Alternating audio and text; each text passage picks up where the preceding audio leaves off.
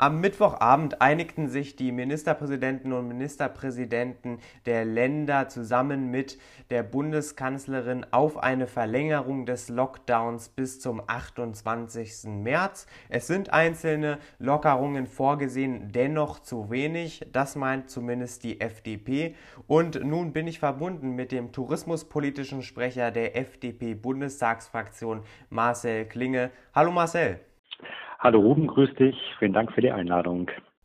Marcel, gestern Abend trafen sich, wie ich gerade gesagt habe, die Regierungschefs und Chefinnen der Länder zusammen mit der Bundeskanzlerin und ähm, haben eine Verlängerung des Lockdowns beschlossen. Allerdings gibt es jetzt sowas wie einen Stufenplan, wie es die FDP schon länger gefordert hat. Seid ihr damit zufrieden? Also ich bin sehr froh, dass einfach diese ganze Debatte um Öffnung, um kluge Öffnung, dass da in den letzten Wochen auch so ein bisschen Fahrt reingekommen ist. Du hast schon zu Recht angesprochen. Wir haben als Bundestagsfraktion dann sieben, sieben Stufenplan vorgelegt, aber auch viele Länder haben da gute Ideen auf den Markt geworfen, auch Tourismusverbände.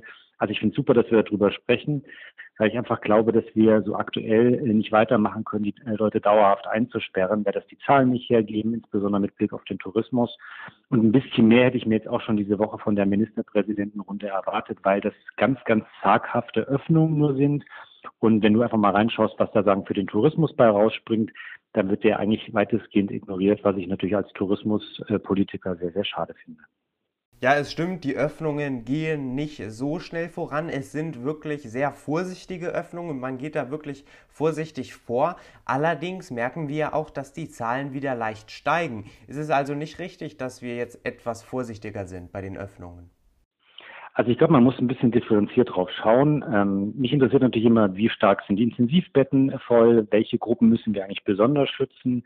Ich stelle halt einfach nur fest, sobald das Wetter besser wird, dass viele Leute auch wieder raus wollen, dass die auch so ein bisschen genug haben von diesem jetzt monatelang eingesperrt. Und deswegen glaube ich, müssen wir so, so, so, so einen ja, mittleren Weg gehen mehr testen, wir müssen beim Impfen vorankommen und wir müssen auch wieder ein paar Freiheiten zurückgeben, weil ich glaube, ansonsten gibt es so eine Abstimmung mit Füßen und die Leute werden es dann einfach machen.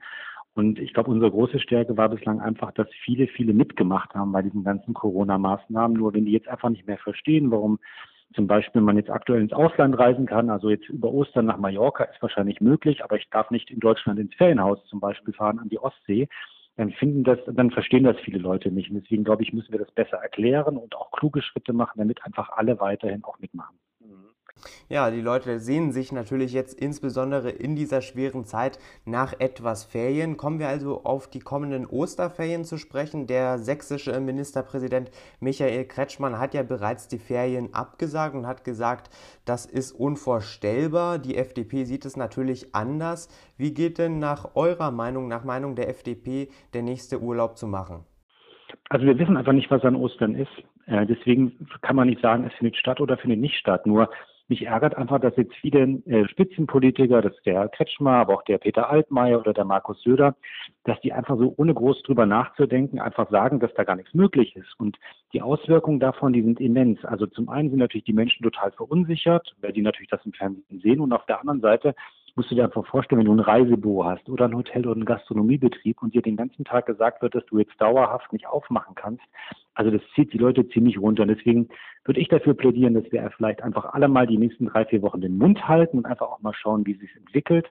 Und was mich grundsätzlich stört, wir reden die ganze Zeit immer nur darüber, ja, was nicht möglich ist in diesem Jahr. Und ich finde das eine ziemlich destruktive Debatte. Deswegen würde ich mich, äh, würde ich mich sehr freuen, wenn wir stärker darüber nachdenken, was möglich ist.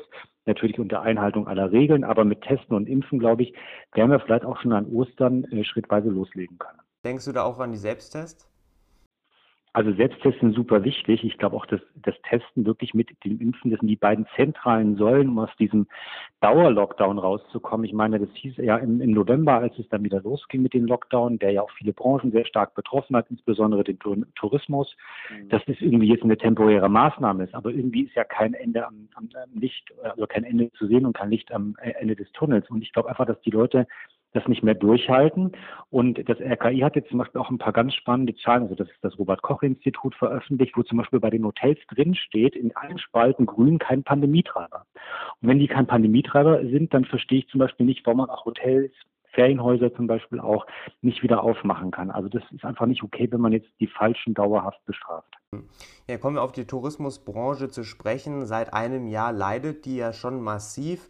Ähm, die Bundesregierung hat natürlich versucht, mit verschiedenen Finanzmitteln die Tourismusbranche zu stützen. Hat es deiner Meinung nach ausgereicht? Also wir sind schon ein paar Schritte vorangekommen und die Bundesregierung lernt auch bei den Hilfen immer weiter dazu. Aber es geht halt weiterhin echt sehr, sehr langsam äh, nur vor, vorwärts.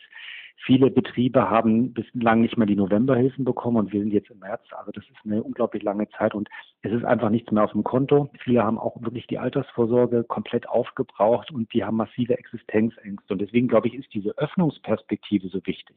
Die wollen ja auch alle mithelfen, dass es äh, mit Corona irgendwie, dass wir das in den Griff bekommen. Also da gibt es auch keinen, der unverantwortlich ist, zumindest nicht mit denen ich spreche. Aber die wollen schon irgendwie eine Planungssicherheit haben. Und deswegen glaube ich schon, dass an, an Ostern einiges möglich ist, wenn man das klug macht. Aber das kann man natürlich nicht erst drei Tage vor Ostern irgendwie dann den Betrieben sagen, sondern die brauchen drei, vier, fünf Wochen, auch, um auch wieder hochzufahren. Wir brauchen ja irgendwie auch Buchungen. Also die Leute müssen sich damit ja auch beschäftigen. Und deswegen wäre jetzt halt so ein, ein klares Signal gewesen, wichtig gewesen, dass es an Ostern schrittweise losgeht. Und äh, wenn wir jetzt bis Pfingsten und länger warten, bis der Tourismus wieder mal auf 50, 60 Prozent hochfährt, also ich fürchte, dass viele Betriebe bis dahin einfach nicht durchhalten. Mhm. Sicherlich sehnt man sich natürlich auch als Bundestagsabgeordneter nach Ferien. Hast du schon einen Plan für deine nächsten Ferien? Tatsächlich habe ich die Woche mich sogar äh, ziemlich stark mit dem Thema beschäftigt, weil ich war jetzt ein Jahr lang nicht mehr im Urlaub und irgendwie merke ich auch, dass der Akku ein bisschen leer ist und ich glaube, das geht ganz vielen Menschen so. Denkt vielleicht auch einfach mal an Familien, wo jetzt die Kinder schon viele, viele Monate im Homeschooling sind oder denkt mal an das ganze Pflegepersonal in den Krankenhäusern, die auch Unglaubliches leisten und deswegen wäre, glaube ich, auch mal so ein Tapetenwechsel, so ein, so ein Erholungsurlaub, das würde, glaube ich, ganz vielen Menschen unglaublich gut tun und ich habe tatsächlich die Woche mir so ein paar Sachen mal für den Herbst äh, rausgesucht, habe auch mit meinem Reisebüro da schon Kontakt aufgenommen, weil ich nicht so gern übers Internet buche, also normale Flüge schon, aber äh, größere Reisen finde ich einfach schön, wenn man eine gute Beratung bekommt. Und äh, ich muss sagen, mir hat das die Woche eigentlich sehr gut gefallen, so gedanklich schon wieder mal ein bisschen in den Urlaub zu gehen. Dann hoffen wir mal, dass das klappt dann im Herbst hoffentlich spätestens und womöglich ja dann schon zu Ostern. Lieber Marcel, ich danke dir für das Gespräch. Ja, sehr, sehr gerne. Dir alles Gute und bis demnächst.